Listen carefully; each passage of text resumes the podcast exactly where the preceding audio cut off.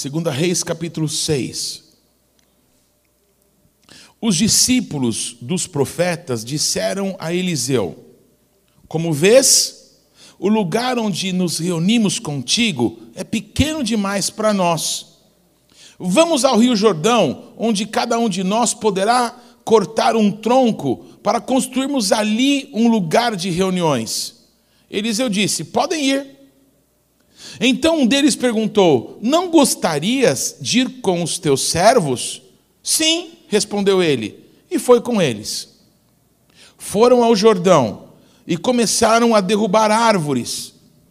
Quando um deles estava cortando um tronco, o ferro do machado caiu na água, e ele gritou: Ah, meu senhor, era emprestado. O homem de Deus perguntou: Aonde caiu? Quando o homem lhe mostrou o lugar, Eliseu cortou um galho e o jogou ali, fazendo o ferro flutuar. E disse: Pega-o. O homem esticou o braço e o pegou. Amém? Um texto da palavra de Deus que talvez alguns já conhecem, já ouviram falar sobre ele, outros pela primeira vez tiveram contato. Por favor, curva a tua cabeça, vamos orar juntos, porque eu creio que o Senhor vai falar conosco nessa noite, amém? Pai, em nome de Jesus, Pai, a tua palavra é a verdade, e a tua palavra é a verdade, Senhor, que é, traz luz nas nossas trevas, Senhor, na nossa incompreensão do que o Senhor está fazendo conosco, traz luz sobre aquilo que nós não entendemos, traz luz sobre situações que nós não conseguimos resolver, traz luz para explicar, Pai, Senhor, aonde foi que nós erramos e como podemos fazer para viver a restauração que só o Senhor tem para as nossas vidas. Pai, no nome de Jesus, revela a tua palavra a cada querido nosso que está aqui conosco no Ipiranga, ou que está nos acompanhando pela internet, ou que nos próximos dias, ou talvez daqui a meses, ouça essa palavra, que o teu Espírito Santo, que ministra ao coração de cada um, Senhor, enquanto eu falo, fala o Senhor no coração de cada pessoa, transmite a tua mensagem, no meio da mensagem que eu transmitir, fala o Senhor conosco, porque nós queremos ouvir a tua voz. É o Senhor que tem o poder para mudar a nossa história. E nós nos rendemos nas tuas mãos, Pai. Nos rendemos aos teus pés. Confiamos no que o Senhor está fazendo conosco e te pedimos completa boa obra, Pai. Nós precisamos do Senhor. Em nome de Jesus. Amém. Gente, para a gente entender esse texto especial, primeiro que você viu uma coisa absurda aconteceu, não é? o ferro de um machado boiar. Nós vamos chegar nisso, amém? Nós vamos chegar nesse milagre. Mas para chegar nesse milagre, a gente tem que fazer, amém, um caminho. Amém, amados? Porque o, repete assim comigo, o sobrenatural depende de Deus. O natural depende da gente. A história é a seguinte: esse profeta chamado Eliseu, ele era um discípulo do profeta Elias. O nosso Deus disse para Elias: Elias, unge um outro profeta no teu lugar. Mais ou menos por isso, porque aquilo que eu tinha para fazer com você eu já fiz. Agora eu vou fazer uma outra coisa com o meu povo. Então, para essa outra coisa que eu vou fazer com o meu povo, eu preciso de uma outra pessoa, com novas características. Amém? Eu comecei hoje pela manhã, não é a palavra que Deus me deu. Olha que engraçado que eu vou contar para vocês. A gente só transmite o culto da noite aqui na nossa igreja, amém? Mas hoje eu entendi que a palavra que eu ministrei seria importante ter guardada. E aí eu pedi que pudesse ser guardada, que pudessem gravar e depois eu transmitiria. Mas o que aconteceu foi transmitida, várias pessoas assistiram e eu entendi que isso foi de Deus, amém? Então, se alguém aqui escutou hoje cedo, me permitam apenas reprisar isso.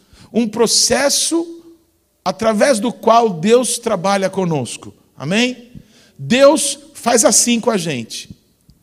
O nosso Deus nos criou para a vida eterna, nos criou para a gente sempre ser dele, nos criou para a gente não morrer, por exemplo, nos criou para a gente ter uma vida abundante nele.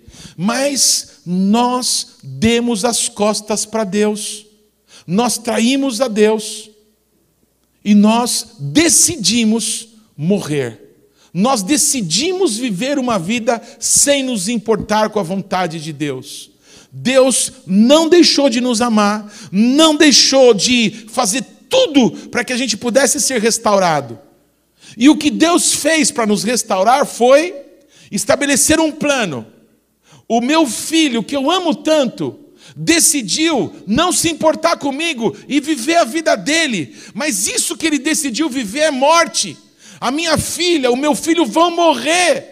O que que eu faço para ter a minha filha de volta, o meu filho de volta?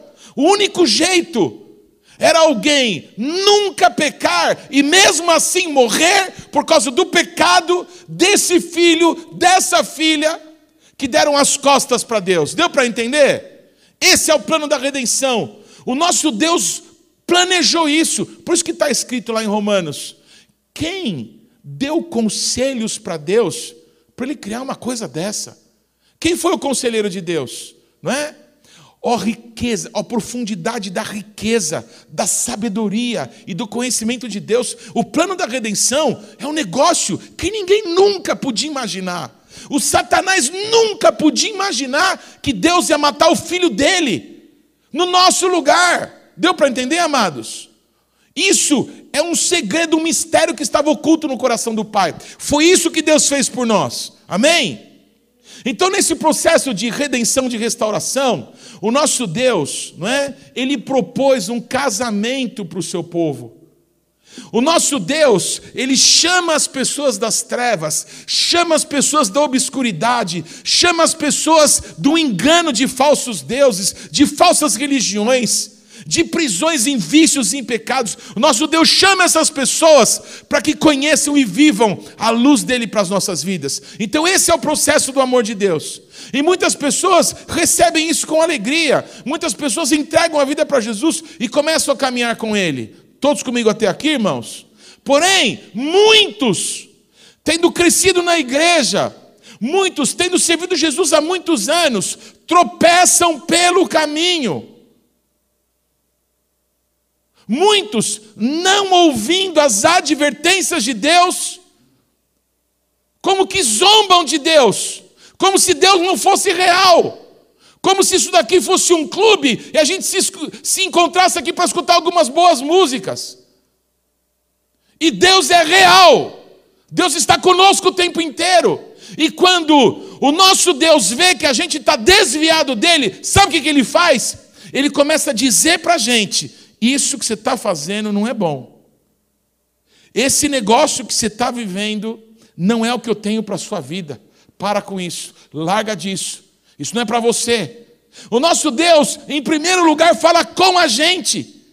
Nós temos o que a gente chama de luz vermelha, o Pinóquio chama de, como é que chama? O grilo falante. Todos estão aqui? Nós temos uma voz dentro de nós, do nosso espírito, que a Bíblia chama de voz da consciência. A consciência é a voz do nosso espírito. Mesmo um homem que ainda não entregou sua vida para Jesus, tem um espírito lá dentro que clama por Deus. E o Espírito Santo vai falar no nosso espírito e dizer: você precisa de um Salvador, você está indo para a morte, você está indo para o buraco, não faz isso, sai disso, corre daqui. E se as pessoas cauterizam essa voz, aí ele se enfia nas trevas, alguns nunca mais conseguem voltar. Mas eu estou falando dentro de uma igreja. Eu estou falando para a maioria das pessoas que nos seguem para a internet, por pessoas que são cristãs. Imagino que sejam, na maioria, essas pessoas que numa noite de domingo às sete, oito horas da noite, fica escutando um pregador. São pessoas que querem Deus. Mas é para essas pessoas que querem Deus que nós precisamos pregar de novo o Evangelho. Porque parece que as pessoas esqueceram que Deus é santo.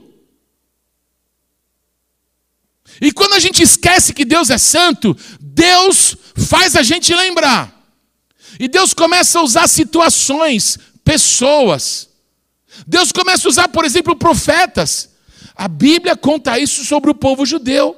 O povo judeu se desviou de Deus e passou a servir falsos deuses, passou a cultuar demônios no lugar do nosso Deus, e Deus começou a levantar profetas. Esse é o processo de Deus. Amém, amados? Até um dia que Deus falou: basta! E Deus levanta um profeta chamado Elias. O Elias é o símbolo do ministério profético. E quando Deus levanta o Elias, ele enfia o dedo na cara do rei de Israel e diz assim: Você está pecando contra Deus. E ele fala para a nação inteira de Israel: Vocês têm que tomar uma decisão. Repete comigo aqui: Eu preciso tomar uma decisão. O Elias falou isso para a nação. Se vocês querem o nosso Deus, sirvamos a Deus. Agora, se você quer o Baal, se você quer os falsos deuses, então você tem que tomar uma decisão. Mas fingir que é de Deus e agir como se não fosse, nada vai mudar na tua vida. Pior, você vai cada vez mais para o buraco, até não conseguir sair de lá. Deu para entender, irmãos? Todos comigo aqui? Amados, um dia Deus chamou Elias e disse: Basta! E falou: Elias, vai ungir o rei da Síria, porque eu vou usar o rei da Síria para destruir o meu povo. Elias, vai ungir o, o Jeú, que era um homem lá, um homem de guerra. Vai ungir Jeú, rei de Israel, porque eu vou acabar com a casa do Acabe, esse rei aí que não me está dando honra. Mas antes, unge o Eliseu profeta no teu lugar. Esse Eliseu do texto que eu li aqui. Esse Eliseu, nos dias do seu ministério, nunca confrontou ninguém. Ele nunca colocou o dedo na cara de ninguém para dizer você está fazendo coisa errada. O que o Eliseu fez em todo o seu ministério foi multiplicar pães, ressuscitar mortos, realizar milagres manifestar a graça que se que seria vista pelo mundo inteiro através de Jesus Cristo. Todos estão comigo, irmãos? Preste atenção, este é o processo de Deus com a gente. Quando Eliseu morreu, o juízo veio. Toda a casa do Acabe foi exterminada. Morreram todos. O rei da Síria entrou em Israel e desbaratou a nação de Israel. Eles foram destruídos, sumiram, se espalharam. Ninguém sabe para onde a nação de Israel foi até hoje. Acho que vocês lembram que nessa época tinham duas nações: a nação do norte, que era a nação de Israel, e a nação do sul, que era a nação de Judá. A nação do norte foi completamente destruída, sumiu, desapareceu. Todos estão comigo, irmãos? Repete assim comigo: o processo de Deus Gente, no processo de Deus, Deus nos propõe casamento. Ele propõe coisas boas para nós. Ele nos propõe o melhor da vida. Amém? E diz: vive para mim. Eu comprei isso para você. Eu paguei com o sangue do meu filho tudo isso que eu quero fazer na sua vida. Vive para mim. Aí quando a gente decide querer viver, mas fica com um pé no mundo e outro pé no Senhor, ele começa a dizer: para, para, para, para, para! E quando a gente não para, sabe o que Deus faz? Isso é incrível. Esse é o processo de Deus. Ele despeja amor na nossa vida. O que a gente esperava era o juízo, não é? Mas é de um padrão que eu estou te mostrando, eu estou te explicando. Num padrão de Deus, antes do juízo, vem a misericórdia. O nosso Deus, amém, ele responde uma oração de Davi que diz assim: Pai, antecipa as tuas misericórdias. Portanto, quando a gente escuta pessoas usadas por Deus dizendo isso daí está errado, para, muda, toma cuidado, eu estou de olho em você. E a gente não muda. Sabe o que acontece? O amor de Deus é despejado na nossa vida.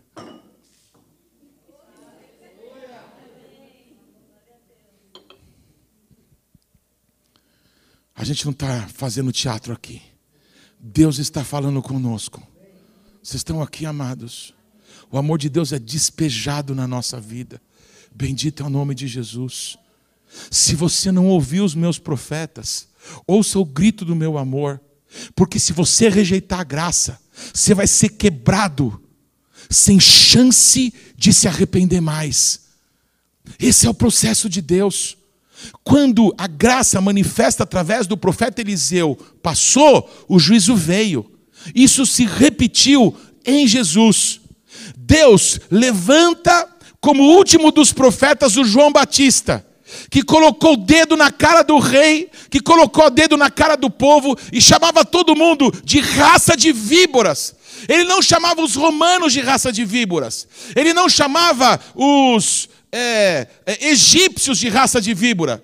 Ele chamava, pode, pode deixar, Cadu, pode deixar, querido. Ele chamava o povo de Deus de raça de víbora. Vocês estão aqui, amados? E o João Batista dizia assim: vocês estão loucos? Quem disse para vocês que vai ter arrependimento, que vai ter mudança? O João Batista dizia: o machado está posto à raiz, vai ser arrancado tudo. Mas aí aparece Jesus. Jesus é a graça do Pai, é o mesmo processo. Quando Deus levanta o último profeta para dizer agora vai acabar, no lugar de acabar, Deus manifesta o amor, a graça, a bondade. Jesus veio, o que, que ele fez? Multiplicou pães, curou todo mundo, ressuscitou mortos, perdoou pecados, entregou a vida dele no nosso lugar. E faz dois mil anos que Jesus passou por esse mundo em carne. Ele continua perdoando, curando, restaurando, transformando. Quando o tempo da graça passar, e o tempo da graça na vida de qualquer pessoa pode passar em um segundo num atropelamento, numa batida de carro, num diagnóstico de Covid ou de qualquer outra coisa. Vocês estão aqui comigo, irmãos? Quando o tempo da graça passa, se a pessoa não aproveita esse amor, está escrito isso na Bíblia, ela é quebrada de repente, sem chance de arrependimento. Deus é bom sim. O amor dele não tem fim, assim como a justiça dele. Vocês estão aqui, amados?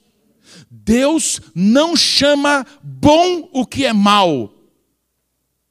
O que é mal para Deus é mal. O nosso Deus nos ama e nos dá oportunidade de mudanças. Amém, amados? Mas o nosso Deus não é alguém de quem se possa zombar. O nosso Deus não é alguém que as pessoas possam achar que porque não cai um raio na cabeça quando a gente peca, o nosso Deus, ele é omisso. O nosso Deus não está vendo, não, ele está vendo, ele vê tudo. Vocês já me escutaram esse testemunho aqui?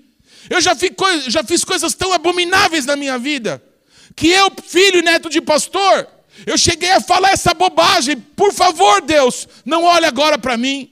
Estúpido. Era impossível Deus não olhar para mim, porque Ele me ama, Ele nunca deixou de me amar. Vocês estão comigo, irmãos? Queridos, o nosso Deus que nos ama, vê tudo que a gente faz, tudo que a gente fala, tudo que a gente pensa.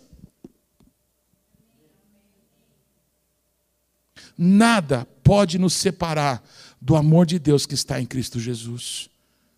E a oportunidade de Deus para nós é a cada dia. Pega a oportunidade. Traz oportunidade para a tua vida. Se converte. Entrega a tua vida para Jesus. Ah, mas eu já sou crente, já sou batizado. Entrega a sua vida para Jesus. Essa é a palavra que estou pregando, é a oportunidade que o Senhor está te dando mais uma vez. Entrega a tua vida para Jesus. Eu quero voltar para esse texto. Sabe por que, que as pessoas quiseram se afastar do Eliseu? Depois, por favor, leia os capítulos anteriores. No capítulo 5, Deus fez um grande milagre. Um cara que não era de Deus, preste atenção aqui, por favor. Um cara que não era de Deus, chamado Naamã, leproso. A lepra é um símbolo do pecado. Preste atenção como que é o pecado. O pecado é degenerativo. Quanto mais você peca, mais rápido você morre, mais te consome o pecado, mais ele vai te corroendo, não é como um câncer, como uma lepra mesmo. Daqui a pouquinho caiu o nariz, caiu a orelha, caiu os dedos. A lepra é um símbolo do pecado por causa disso. Ela vai te, o pecado vai corroendo a gente. Pois um homem que era importante lá no país dele, estava leproso. Ele escutou falar que tinha um profeta de Deus em Israel, que podia ser uma resposta para ele. Quando esse cara vem, o Eliseu nem quer olhar para a cara dele. O Eliseu fala: vai lá no rio e se banha, e você vai ficar limpo. E para encurtar a história, esse homem foi até o Rio Jordão e Deus fez realmente um grande milagre na vida dele. Repete assim comigo: até os ímpios, repete comigo isso, até os ímpios, quando buscam a Deus, são tratados. Só para você saber, esse Naamã era general do rei dos sírios, o cara que ia destruir Israel. Mas ele pediu: será que eu posso levar um pouco de terra aqui de Israel? Porque quando eu tiver que me ajoelhar diante dos deuses do meu Senhor, eu quero me ajoelhar em cima da terra desse lugar, porque eu só vou me ajoelhar diante de Deus a partir de agora. Todos estão comigo, irmãos? Se até os ímpios descobrem o amor de Deus, nós que crescemos na casa de Deus, nós que estamos há anos na casa de Deus, precisamos nos apropriar disso, amém, irmãos? Mas o que aconteceu de ruim para gerar o que nós lemos aqui? Esse Eliseu tinha um discípulo. E o Eliseu não quis nada. Esse cara, o Namã era rico. Ele quis dar dinheiro, quis dar roupas, quis dar o que ele quisesse. O que você quiser eu te dou. Eliseu falou: O que Deus tem para fazer na sua vida não se compra com dinheiro. Não quero nada. Vá embora. Viva para Deus a partir de agora. Vocês estão aqui, amados. E o cara foi foi grato a Deus. Meu Deus do céu, que amor é esse? Que amor é esse? Que uma pessoa que nem do povo dele é, ele recebe, ele cura, ele perdoa, ele transforma. Meu Deus, o Namã foi embora feliz. Mas um dos discípulos do Eliseu, corrupto de coração, foi atrás. E chegou e disse, mentindo para o Naamã: Olha, o, o meu líder lá, sabe? Ele é muito humilde, sabe? Ele não pediu nada, mas ele precisa de muita coisa, sabe? Se você não quer dar alguma coisa, qualquer coisa serve. E ele pede corrupção. E quando ele volta com a corrupção e esconde, o Eliseu vai atrás dele e pergunta assim: onde você teve? Ele é por aí, tal, não sei. Ele falou assim: olha, o meu espírito foi com você. E eu vi o que você fez. Porque você fez essa maldade, a lepra que estava no Naamã vai pegar em você. O Geazi, esse rapaz, ficou completamente tomado por lepra. Vocês estão comigo, irmãos? Ele e as gerações dele, o pecado não apenas destrói a nossa vida, destrói as pessoas que a gente mais ama, destrói os nossos filhos, destrói os nossos netos, destrói os nossos bisnetos, é o que a Bíblia diz. O Geazi e a descendência dele ficaram leprosos. Todos estão comigo? Eu não acabei de falar para vocês que o Eliseu era a manifestação do amor de Deus? Sim ou não? Não brinca com o amor de Deus, não brinca com a misericórdia do Senhor. Vocês estão comigo, irmãos? Repete assim comigo: de Deus não se zomba. É. O nosso Deus, Ele tem um plano para as nossas vidas. O nosso Deus nos ama. Ele tem um projeto para nós. Mas do nosso Deus não se zomba. Com o nosso Deus não se brinca. Amém, irmãos? Quando todo mundo viu o que aconteceu com Geazi, todo mundo que sai fora. Eu? Deus me livre. Andar perto de um cara desse? Olha lá, o cara é tão bonzinho para todo mundo, mas o cara que andava com ele ficou leproso. Que papo é esse? Quero distância. Todos estão comigo, irmãos? Os discípulos do Eliseu não quiseram mais estar perto. Os discípulos de Eliseu quiseram ir embora. Vão. Procuraram Eliseu para dizer assim: Ô Eliseu, está muito apertado aqui para nós. Quem já ouviu essa conversa assim? Olha, é, é, o meu tempo aqui acabou. Quem já escutou a história assim? Acho que eu li essa história. O meu tempo, o meu tempo aqui acabou. Acabou? Tá bom. Tchau. É falta de tchau, ó. Tchau. Eles perguntaram, Eliseu, está muito apertado. O que, que você acha da gente fazer um lugar maior para a gente? Pode fazer. Legal, vai lá. E eles foram. E o Eliseu era um cara tão coração bom, amém? Que um deles falou assim: E você não quer ir lá com a gente também? Parece bobo, né? Eu vou, não tem problema, vamos lá. Vocês estão comigo, irmãos? E o Eliseu foi. Tem uma história engraçada, né? Do nosso caminhar como igreja. Uma vez, um pastor muito, muito, muito, muito amado meu, um filho meu ministerial, ele pertencia a uma igreja, congregava lá, era pastor dessa igreja.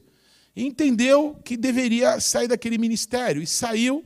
E aí teve num domingo de ceia do Senhor, não é? Que é, a gente acaba sempre recebendo os membros da nossa igreja, amém? E aí, na hora que eu perguntei, tem alguém aqui que vai ser recebido como membro? Aí ele levantou a mão. Mas tinha sido o primeiro domingo que ele apareceu, deu para entender? Aí eu falei, senhor pastor, calma, preciso explicar. Isso as pessoas que já estão caminhando conosco tal. Sabe o que ele falou para mim? Não, eu quero ser membro. O que, que eu falo? Eu falei, você tem certeza? Tenho. Aí vieram à frente. Amém, irmãos? Aí depois de um tempo ele falou assim para mim: Sabe, apóstolo Paulo, Deus me deu uma direção para é, eu trabalhar na cidade onde eu moro, uma cidade aqui pertinho de São Paulo. Então, eu, se você me permitir, eu não queria mais congregar aqui no Ipiranga, mas eu queria começar um trabalho naquela cidade. Sabe o que eu falei para ele? Tá bom, pode começar. Vocês estão comigo? Aí nós começamos uma igreja lá, Bethlehem, dirigida por esse amado. Amém, irmãos? Aí passou alguns meses, sabe o que ele me falou? Foi apóstolo, sabe o que Deus está me dizendo? Que eu tenho que ter um ministério próprio, que não é para ser Bethlehem. Vocês estão comigo?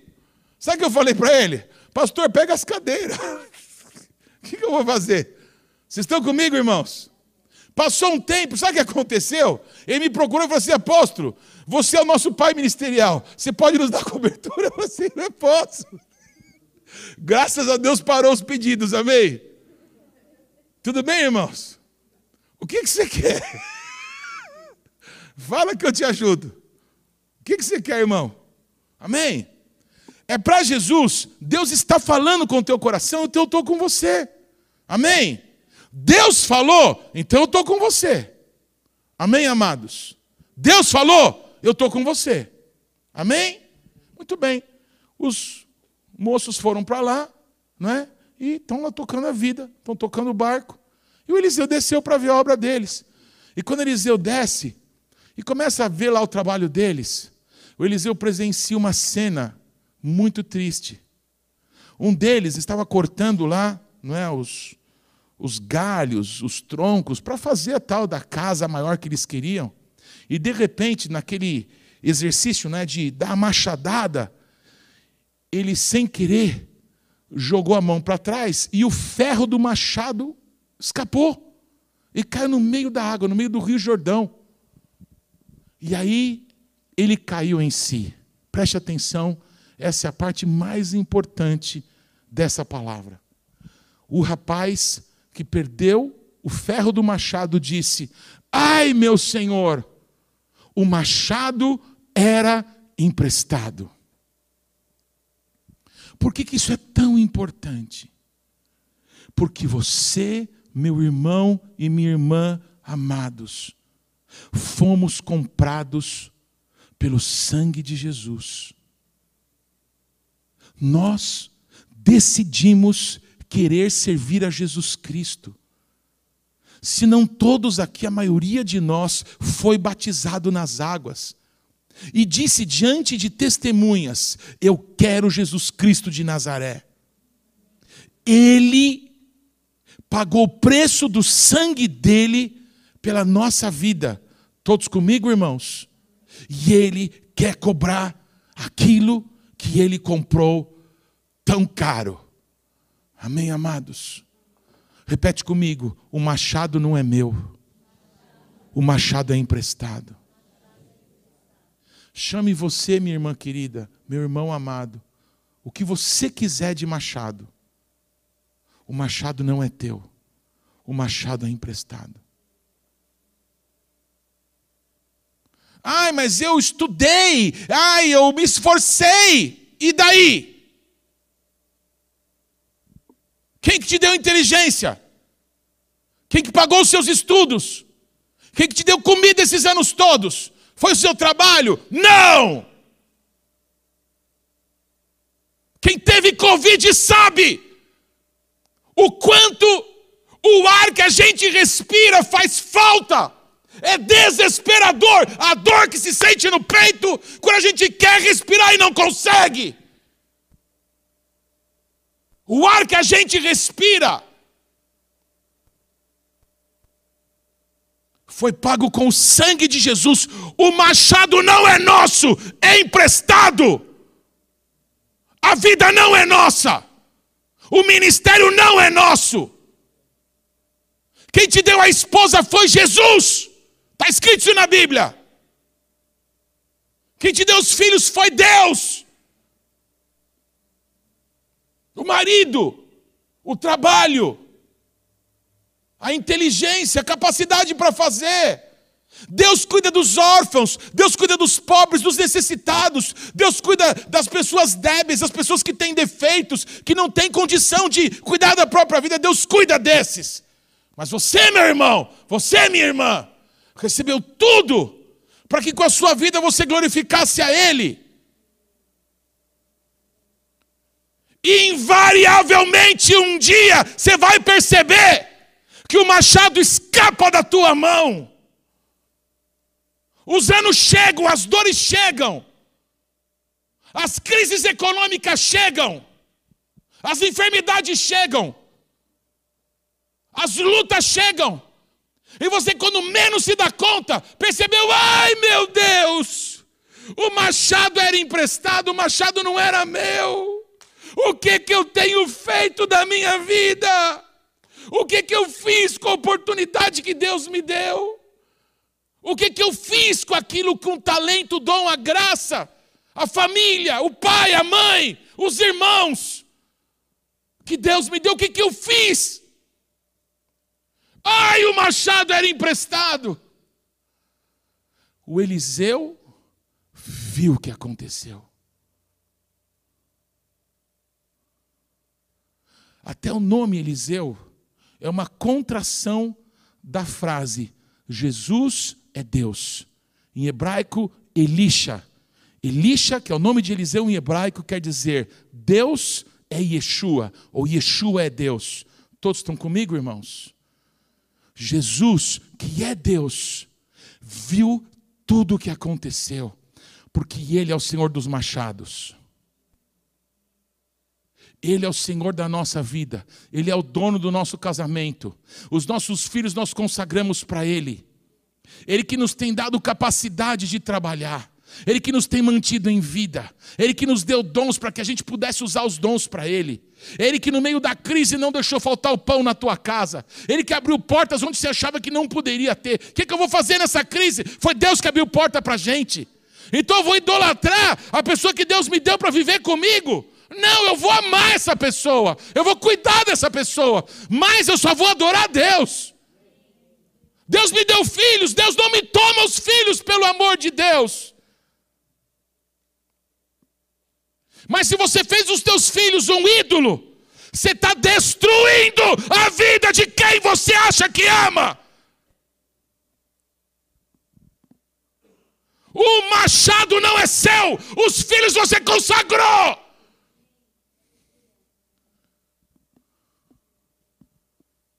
Quando perder o machado, vai vir o grito de desespero. Ai, o machado não era meu. Tinha que ter cuidado melhor. Do que não é nosso, nós temos que ter mais cuidado.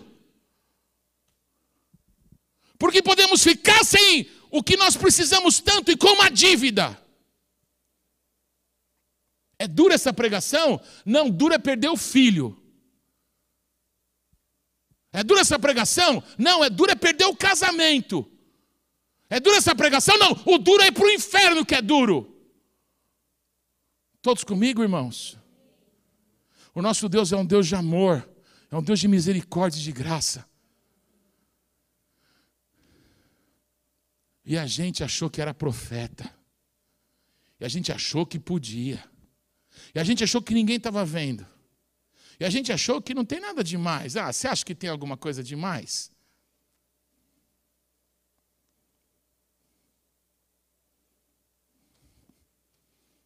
Você acha que tem alguma coisa demais? Eu acho que tem.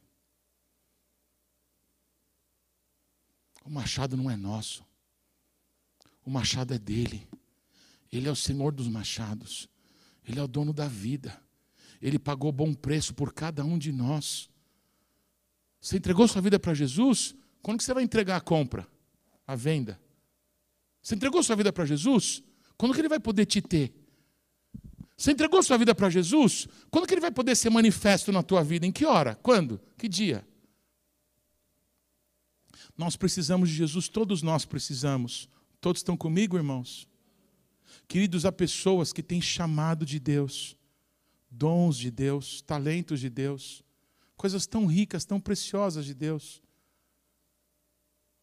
Em algum lugar, por alguma razão, você perdeu o machado meu irmão, minha irmã, tem cura. Mas você vai ter que falar para Deus aonde foi que o seu machado caiu. Só tem um jeito de você ser restaurado, de você ser restituído. E esse jeito se chama verdade. A verdade liberta. Ser bonzinho, ser legal, ser compreensível não liberta. O que a Bíblia diz que a verdade liberta. Amém, amados? Qual que é a verdade? A verdade é que eu pequei. A verdade é que eu traí. A verdade é que eu menti. A verdade é que eu dei as costas para Deus. A verdade é que eu tinha outros que me influenciavam e que me levaram para a morte. O que, que você está lendo para educar os teus filhos? Eu não estou com Bíblia em papel aqui, mas eu queria te mostrar uma Bíblia em papel, para ver se você lembra que você é crente, para ver se você lembra que aquele que te deu o filho, muito obrigado, pastor Feliciano, aquele que te deu o teu filho diz assim: ó, o pai que não disciplina o filho odeia o filho. Você aprendeu que é para ser legal? É assim que se criam os monstros, sendo legal, viu? A palavra de Deus diz: se você não ensina a criança que ela, no caminho que ela deve andar, né, ela vai se desviar dele. Para ensinar uma criança, você tem que estar no caminho, viu, irmão? Porque não adianta dizer você tem que ir para a igreja, você tem que ser crente. Porque o filho olha para a gente para saber se a gente é crente ou não. Ensina a criança no caminho que ela deve andar, porque ela nunca vai se desviar dele. Para de ser amigo do seu filho e vira pai, pelo amor de Deus. Para de ser amiga da sua filha e vira mãe, pelo amor de Deus. E diz não.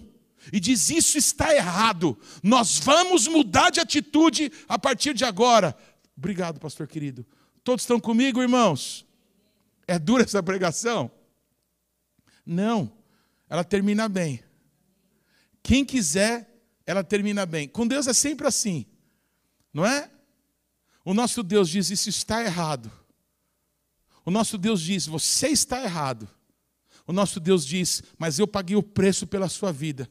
Se você me quiser, eu te restauro hoje. Aonde foi que você me traiu? Eu quero saber. Aonde foi que você pecou contra mim? Vai e me diz. É mais ou menos assim que funciona. O filho chega para o pai e fala: Pai, eu estou devendo. Como? Eu estou devendo, pai. Como você está devendo? Filho meu não deve para ninguém. O que, que, é isso? Você está devendo para quem? Fala para quem você está devendo. Para o diabo. Como? Você está devendo para o diabo? Não acredito. Vamos lá. Que filho meu não deve para o diabo? O nosso Deus e Pai falando, amém, irmão? Mas, mas pai, eu vou lá no diabo. Vamos agora. Aí o pai pega na mão da gente e vai lá na cara do diabo e diz: O meu filho está te devendo, mas agora ele vai pagar a dívida. Vai, paga a dívida. Toma aqui o sangue do meu filho. Vai, paga a dívida. Só tem um jeito: a gente falar para o nosso pai aonde foi que o nosso machado caiu. Só tem um jeito: a gente dizer, eu não quero mais viver uma vida mentirosa, de engano. Eu não quero mais ir na igreja para ver os irmãos, para ser legal, por causa dos meus amigos. Eu quero ter amigos com quem eu possa viver a eternidade. Eu quero ter amigos de verdade que me amam e que vão construir coisas comigo que são boas, que são dignas, que são eternas. Amém, amados? Glória ao nome de Jesus. Glória ao nome de Jesus. Vamos ser de Deus. Vamos ser de Deus. Aonde foi que você perdeu o machado? O Eliseu viu, gente. Alô? Você não escutou a história que eu li? O Eliseu viu o que aconteceu. Mas o Eliseu perguntou para o rapaz: onde foi que você perdeu o machado? A gente vai ter que dizer para Jesus: Jesus, foi naquilo que me disseram aquele dia que eu perdi o machado. Foi naquela lembrança dolorosa, foi naquele dia que mexeram comigo que eu perdi o meu machado. Eu perdi o meu chão. Eu perdi, eu perdi, eu me perdi. Eu fui enganado, eu queria tanto aquilo. Aí eu achei que aquilo que me ofereceram era bom, e ali eu perdi o meu machado. Ali eu perdi o meu relacionamento contigo, ali eu perdi. Ali eu perdi o teu chamado para a minha vida, ali eu perdi. Deus foi naquele dia, foi naquela situação. Se você não falar para Deus aonde foi que você perdeu o teu machado, o milagre não pode acontecer, porque o milagre está na verdade. Se você chama Jesus, ele vem. Se você quer abandoná-lo, ele te deixa aí. Mas se você chamá-lo, ele vem. O nosso Deus fala para um rei de Israel chamado Asa: Se você me abandonar, eu te abandono. Vocês estão comigo, irmãos? Ele fala assim: durante muito tempo, Israel esteve sem o verdadeiro Deus. Se Israel está sem o verdadeiro Deus, é porque está com o falso Deus. Sabe por que estava com o falso Deus? Porque não tinham sacerdotes e profetas, diz a palavra, para ensinar a verdade para o povo. Vocês estão me escutando, irmãos? E aí Deus levanta um profeta para dizer para o povo: se vocês abandonarem a Deus, Deus vai abandonar vocês. Mas se vocês o buscarem, vocês o acharão. É a mesma história.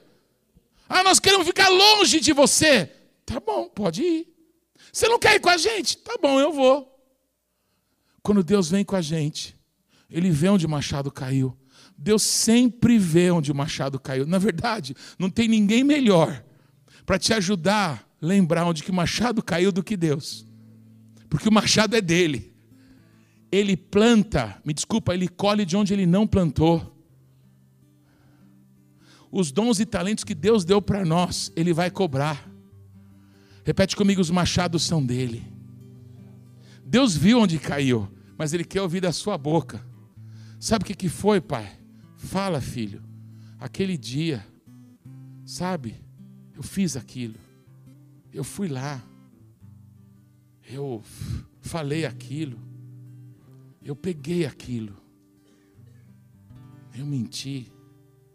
Eu me deixei levar. Pelo ambiente, sabe? Pelo desejo da minha carne. Eu, eu fiz, pai. É, filho. Eu vi. Eu estava lá naquela hora. Eu fiquei tão triste. Isso acontece tanto. Mas eu te amo. Que bom que você falou a verdade. Agora eu posso te restaurar. A verdade liberta, cura e transforma. As pessoas têm medo de que possa piorar se souberem toda a verdade. É o contrário. Quem não quer que a verdade venha à luz é o Satanás, que é o pai da mentira. Se toda a verdade vem à tona, não tem mais como o diabo acusar a gente. Não é? Ah, você sabia que fulano fez aquilo? Sabia. E daí? Você está falando do meu filho, cala a sua boca. Sai! É o que Deus fala para o diabo. Amém? Quando nós buscamos abrigo no braço do Pai, nada pode nos tocar. A rocha que é mais alta do que eu, onde eu tenho abrigo, onde eu tenho refúgio, lá os meus inimigos não podem me tocar, lá eles não podem me alcançar. Eu quero te chamar para esse lugar. Vamos subir lá. Vamos subir para essa rocha. Vamos subir para esse lugar alto. Mas para subir lá a gente tem que falar: Deus, eu perdi meu machado. É, filho. Perdeu? Aonde foi? Aonde foi você que perdeu o que eu tinha para a sua vida desde sempre? Diz para mim. Fala, eu quero ouvir da sua boca. Foi ali. Foi naquele dia. Foi naquela situação. Foi com aquilo que me disseram. Eu fiquei tão irado. Eu fiquei tão triste. Sabe, naquela situação, eu queria ser aceito, eu queria fazer parte, eu queria que as pessoas me vissem como alguém legal, como alguém especial o meu orgulho. Foi ali que o meu machado caiu.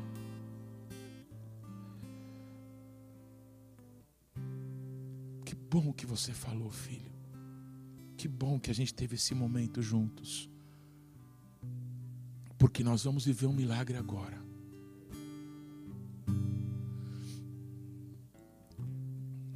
O Eliseu pegou um galho de árvores Curiosamente, tem um outro texto na Bíblia que fala algo assim. Um dia, o povo chegou num lugar e as águas eram amargas. E queriam matar o Moisés, não é? Porque o povo estava andando há três dias com sede e chegaram lá, as águas eram amargas.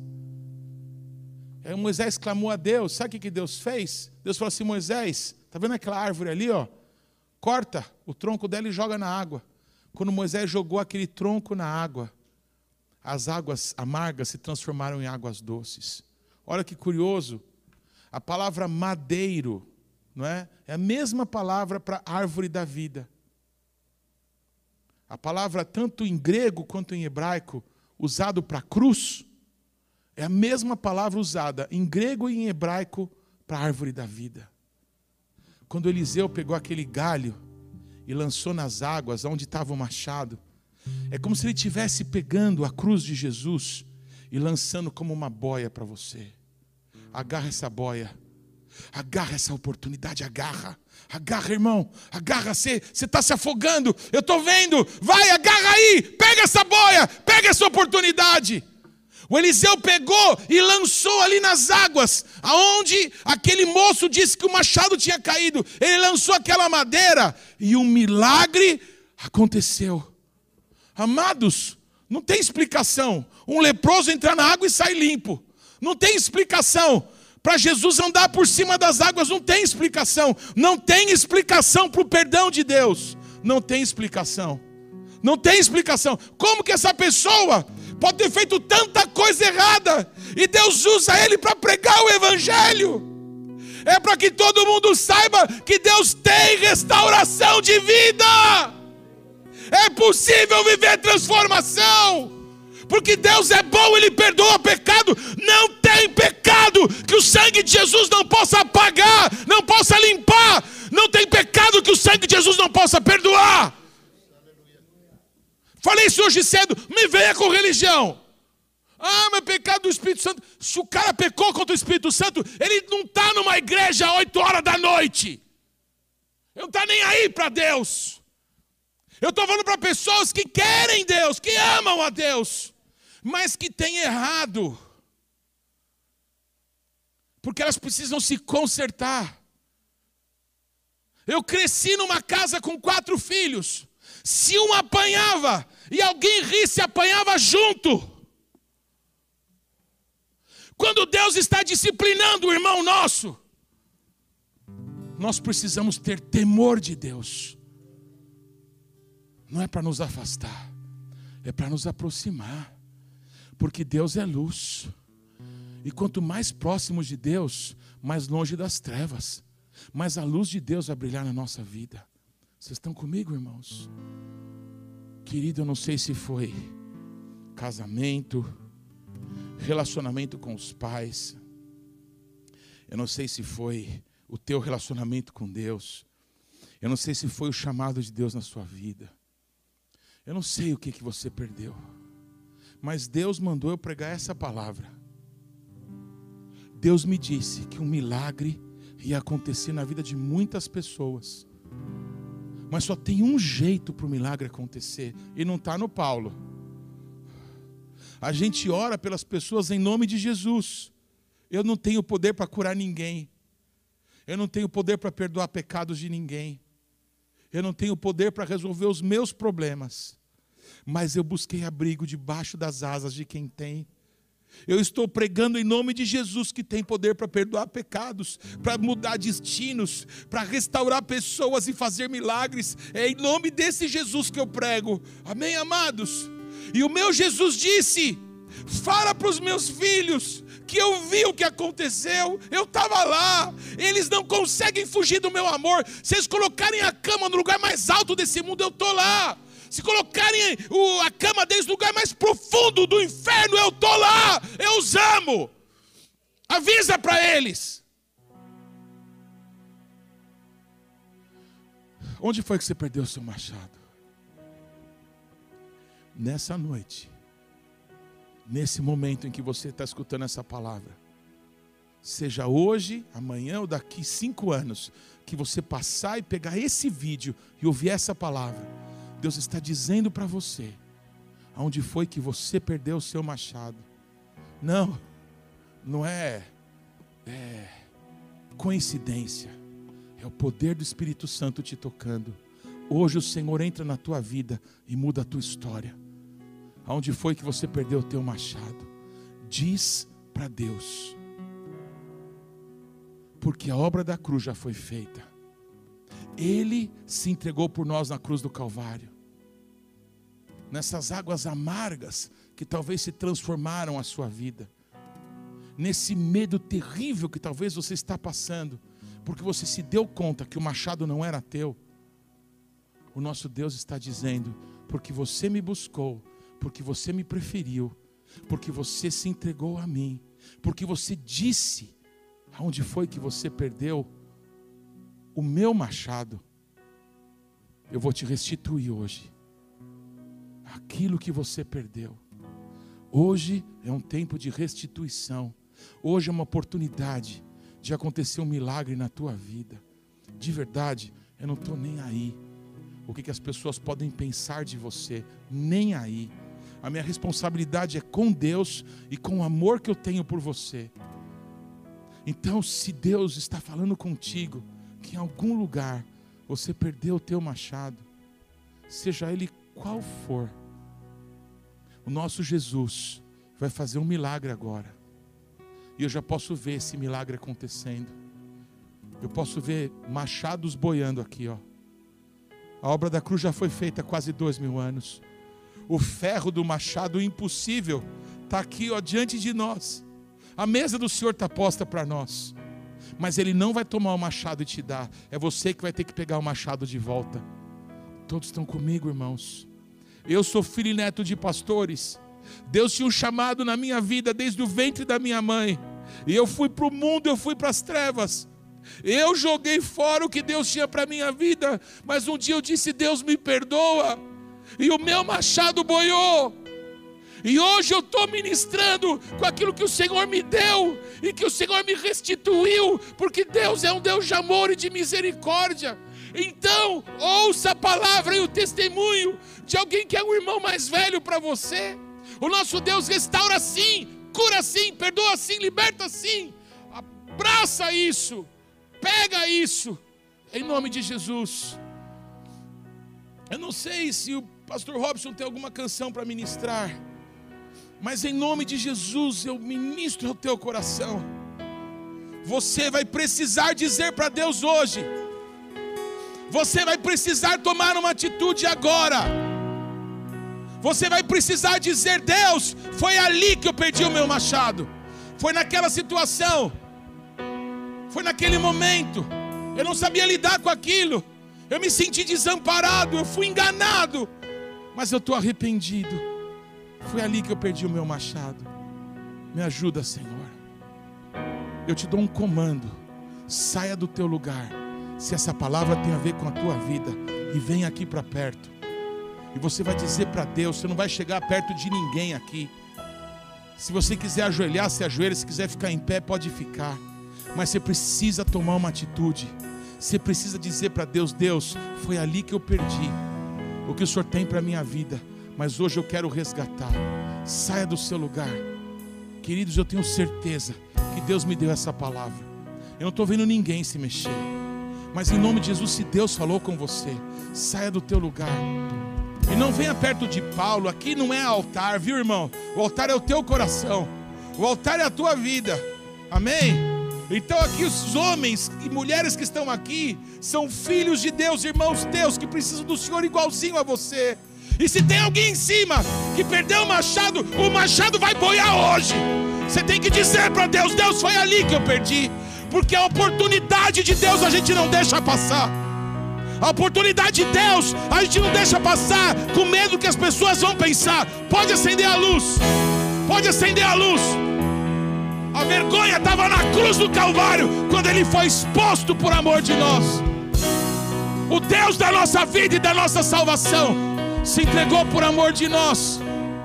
Ele estava ali pelado na cruz do Calvário, quase exposto, sendo motivo de vergonha e chacota para todos, por nossa causa, porque nos ama, para que Ele pudesse cobrir os nossos pecados, para que Ele pudesse transformar a nossa vida.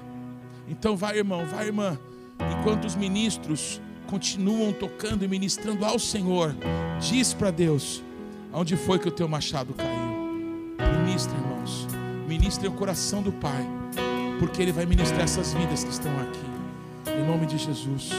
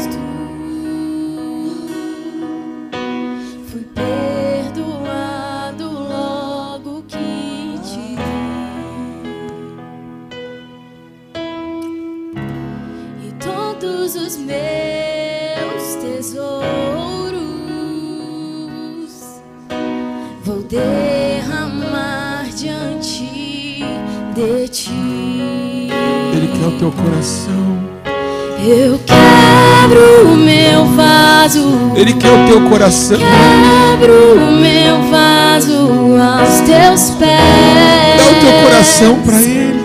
Aos pés do meu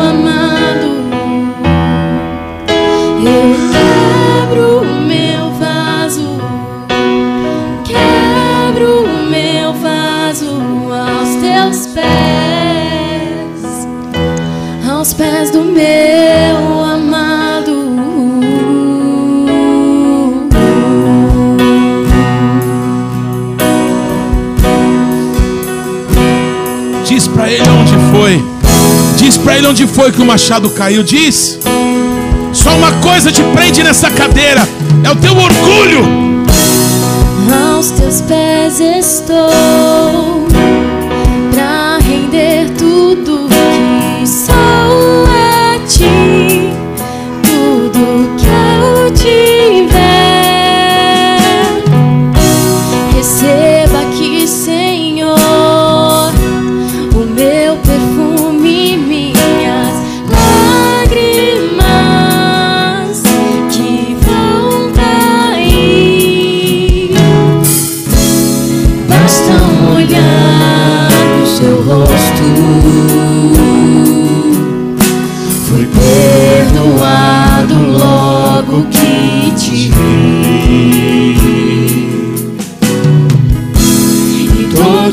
meus tesouros